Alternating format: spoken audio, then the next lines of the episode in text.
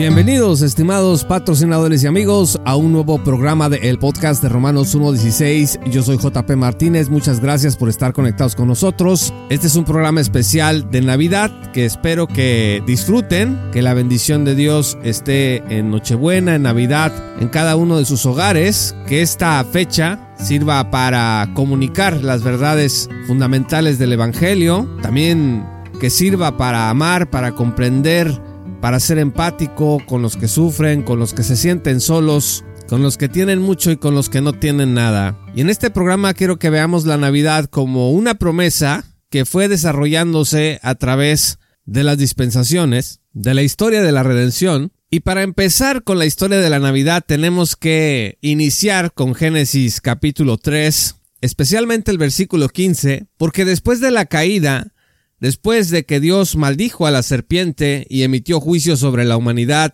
y toda la creación, mostró una increíble gracia y misericordia al prometer que alguien de la descendencia de Adán y Eva heriría en la cabeza al acusador y su reino a la serpiente antigua, dice Génesis 3 versículo 15, pondré enemistad entre tú y la mujer, y entre tu simiente y su simiente, él te herirá en la cabeza y tú lo herirás en el talón. Estas son palabras que Dios emitió sobre Satanás y claramente se promete a alguien que vencería a la serpiente. ¿Qué se había ocasionado en el Edén? Pues un desastre, corrupción moral, corrupción física. El pecado había entrado en el mundo. La naturaleza pecaminosa había venido a permanecer en el ser humano con todas las consecuencias que hemos visto hasta el día de hoy. Y sin embargo Dios prometió que vendría alguien a arreglar ese desastre. Fíjense que Adán y Eva esperaban esto lo más pronto posible.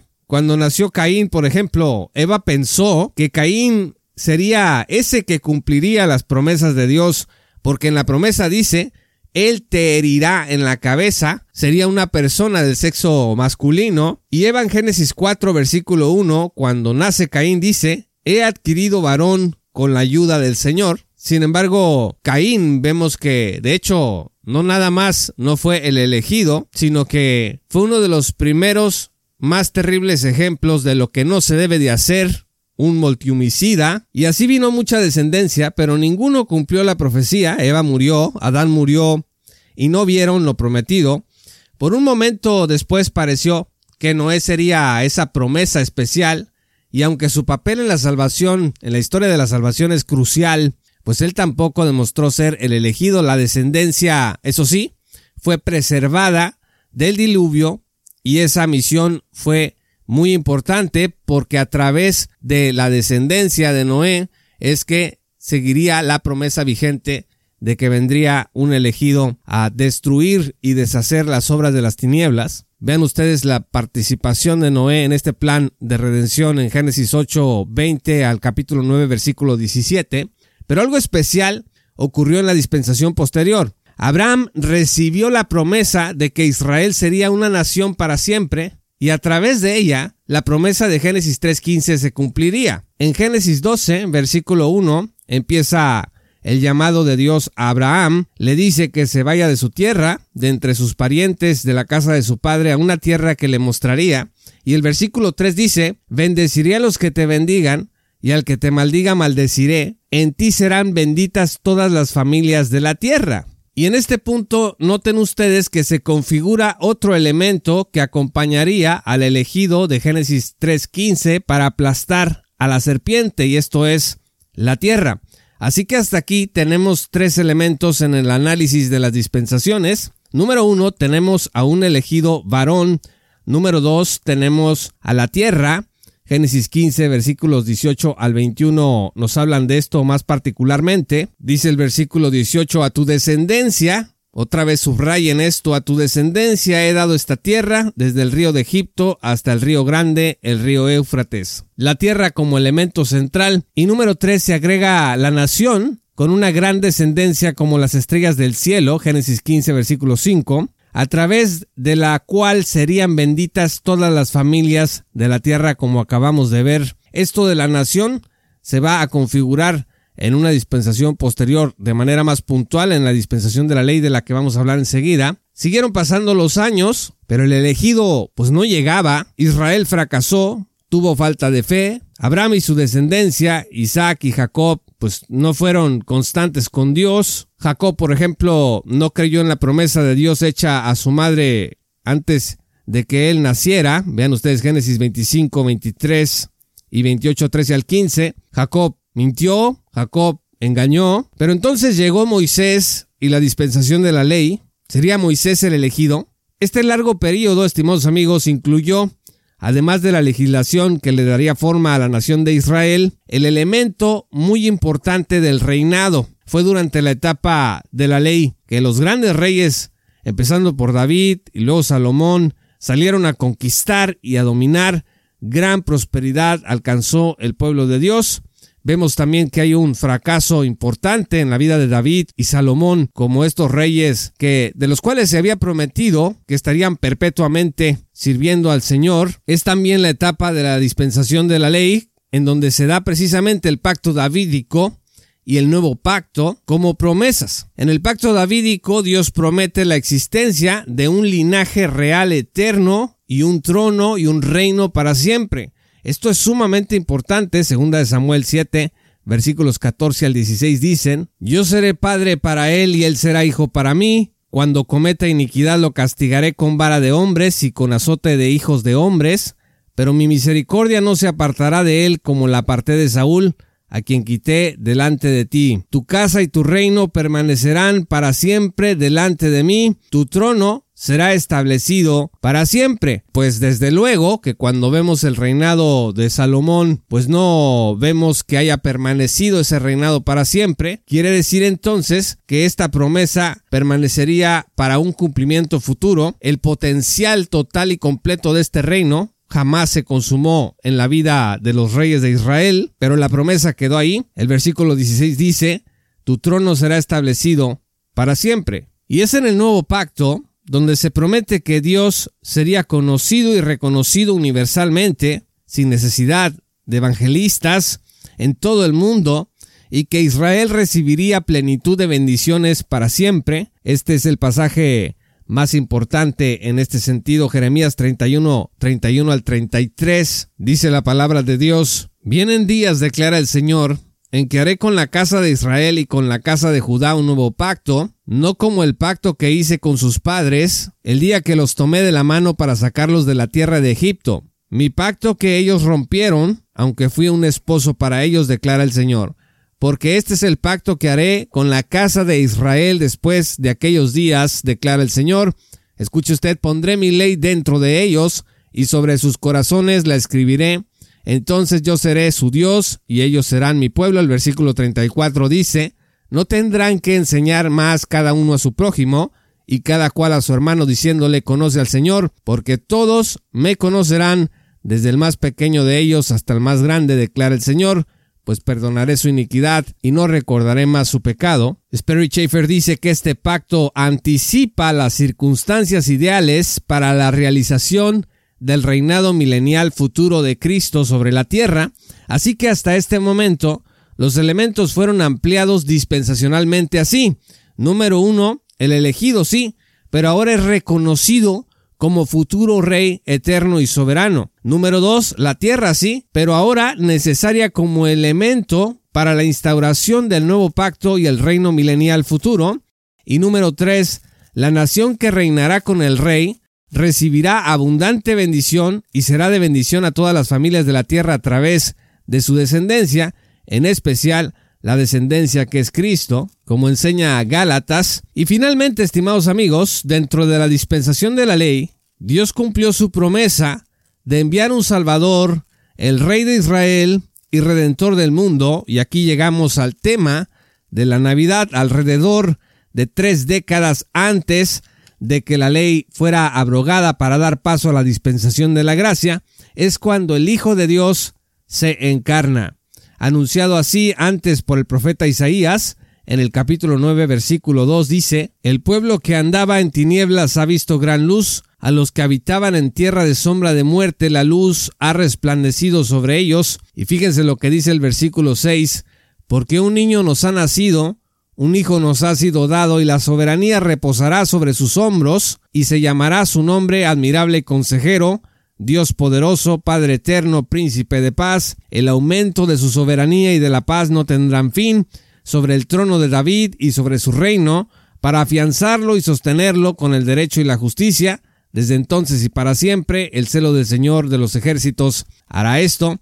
Entonces a la promesa de Génesis 3.15 ya se añaden un montón de elementos que podemos ver aquí presentes en la profecía de Isaías, en el capítulo 7, versículo 14 se especifica el cómo nacería el Señor Jesús. Por tanto, el Señor mismo les dará esta señal, una virgen concebirá y dará a luz un hijo y le pondrá por nombre Emanuel. Esto es algo que cita eh, Mateo en el capítulo 1, versículo 23 de su Santo Evangelio, como cumplimiento de esta promesa. Entonces, en este punto de la dispensación de la ley con Isaías ya no nada más sabíamos que vendría alguien de la descendencia a deshacer las obras de las tinieblas, sino que vendría a través de la descendencia de una nación especial, que sería instaurada en una tierra prometida y que este descendiente reinaría para siempre desde el trono y del linaje de David. Y Lucas 1 versículos 26 al 35 nos habla del nacimiento de este descendiente prometido por parte del ángel Gabriel que fue enviado por Dios a una ciudad de Galilea llamada Nazaret. Vean ustedes el capítulo 1, versículo 27, que dice que a una virgen comprometida para casarse con un hombre que se llamaba José, fue a quien el ángel Gabriel anunció la encarnación y el nombre de la Virgen era María. Dice el versículo 28 que entró el ángel, le dijo, salve muy favorecida, el Señor está contigo, bendita eres tú entre las mujeres. Pues María se turbó, dice la escritura, porque no entendió lo que se le estaba diciendo, pero el ángel le comunicó pues que no tuviera miedo. Dice María, porque has hallado gracia delante de Dios, dice el versículo 30. Concebirás en tu seno y darás a luz un hijo y le pondrás por nombre Jesús. Este será grande y será llamado Hijo del Altísimo. Y escucha esto. Y el Señor Dios le dará el trono de su padre David y reinará sobre la casa de Jacob para siempre y su reino no tendrá fin. Reinaría sobre Israel y su reino no tendría fin. Y nueve meses después, de acuerdo con el capítulo 2 de Lucas, nace el Señor Jesús. Dice el versículo 1 que aconteció en aquellos días que salió un edicto de César Augusto para que se hiciera un censo de todo el mundo habitado. Este fue el primer censo que se levantó cuando Sirenio era gobernador de Siria. Dice, todos se dirigían a inscribirse en el censo, cada uno a su ciudad. También José subió de Galilea de la ciudad de Nazaret a Judea, a la ciudad de David que se llama Belén, por ser él de la casa y de la familia de David, muy importante el asunto de la descendencia, para inscribirse, dice, junto con María, comprometida para casarse con él, la cual estaba encinta, y sucedió que mientras estaban ellos ahí se cumplieron los días de su alumbramiento, y dio a luz a su hijo primogénito, y lo acostó en un pesebre, porque no había lugar para ellos en el mesón y las señales que siguieron fueron muy importantes. Están los magos del oriente, están en especial aquí los pastores. Dice que estos pastores estaban en el campo cuidando sus rebaños durante las vigilias de la noche, cuando un ángel del Señor se les presentó y la gloria del Señor los rodeó de resplandor, pues les dio mucho miedo, pero el ángel les dijo, no teman, porque les traigo buenas nuevas de gran gozo que serán para todo el pueblo, versículo 12, porque les ha nacido hoy en la ciudad de David un Salvador, que es Cristo el Señor, y esto les servirá de señal, hallarán a un niño envuelto en pañales y acostado en un pesebre. De repente, dice el versículo 13, apareció con el ángel una multitud de los ejércitos celestiales, alabando a Dios y diciendo, escuche, gloria a Dios en las alturas y en la tierra paz entre los hombres en quienes Él se complace. Este es el Rey prometido, quien alrededor de tres décadas más tarde aplastó a la serpiente en la cruz mientras moría por nuestros pecados y dio nacimiento a la dispensación de la gracia. Vean ustedes lo que dice 2 Corintios 5, versículos 18 al 21. Y todo esto procede de Dios, quien nos reconcilió con Él mismo por medio de Cristo y nos dio el ministerio de la reconciliación, es decir, que Dios estaba en Cristo reconciliando al mundo con él mismo, no tomando en cuenta a los hombres sus transgresiones, y nos ha encomendado a nosotros la palabra de la reconciliación. Por tanto, somos embajadores de Cristo, como si Dios rogara por medio de nosotros. En el nombre de Cristo les rogamos, reconcíliense con Dios. al que no conoció pecado, lo hizo pecado. Esto significa que lo hizo ofrenda por el pecado, por nosotros, para que fuéramos hechos justicia de Dios en él. De manera, estimados amigos, que la Navidad es el cumplimiento de una promesa que le fue dada a Adán y Eva en Génesis 3.15 y que tuvo que aguardar el avance de la historia de los años, de las dispensaciones, para que se pudiera concretar aquella Nochebuena en Belén, en circunstancias que nos hablan de un bebé recién nacido en pañales, acostado en un pesebre, adorado por los ángeles, y después circuncidado al octavo día, llamado Jesús. Las promesas de Dios, estimados amigos, se cumplen, no importa cuánto se tarde el Señor dentro de nuestros términos, porque Dios, si bien es cierto, tiene al tiempo como su siervo, él también existe fuera del tiempo. Por eso, para lo que nosotros son mil años, para Él es como un día. Pero Él va a cumplir lo que ha prometido. Y en el nacimiento de Cristo, Él nos envía este mensaje. Crean en mí, crean en mi Hijo Jesús. Vean ustedes cómo soy soberano y poderoso, soy bueno y misericordioso y he provisto para cada uno de ustedes la redención, la fuente de todo el gozo, de toda la paz, esta intimidad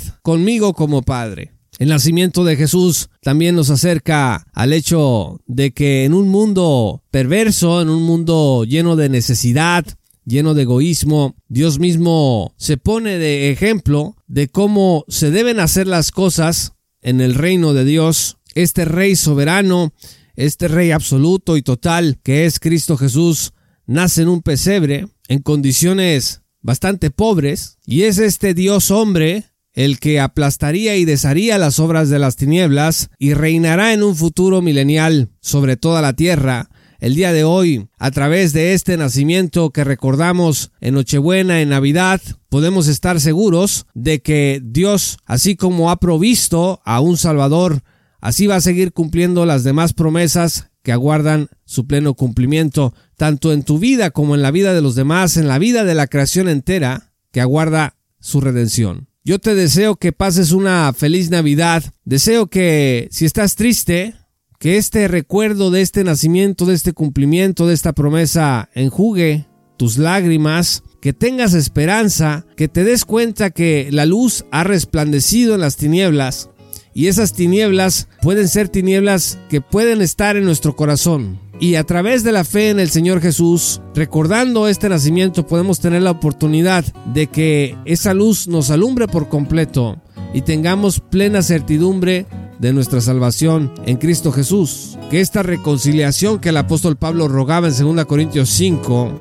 se haga una realidad en nosotros. Que también en cuanto dependa de lo que podamos hacer, exista reconciliación con Dios, pero también reconciliación con nuestro prójimo, que la mesa que podamos compartir cada día pueda estar en armonía, que podamos perdonar al que nos ha ofendido, que podamos tomar decisiones que nos alejen de aquello que nos hace daño y que le hace daño a otras personas. El nacimiento de Jesús no fue ninguna casualidad, algo profetizado a través de los milenios. 700 años antes, Isaías decía con precisión que nacería de una virgen. Así que abracemos este momento de Navidad como la oportunidad que Dios nos da para tener este gozo y para reconocer que lo que Él dice se cumple y lo que Él dispone es bueno, agradable y perfecto.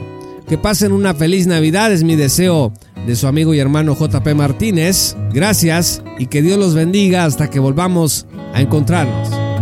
Esto fue Romanos 1.16 con Juan Paulo Martínez Menchaca. Únete como patrocinador y apoya la sana divulgación bíblica y teológica en América Latina.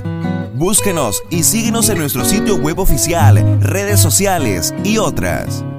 Romanos 1.16. Todos los derechos quedan reservados.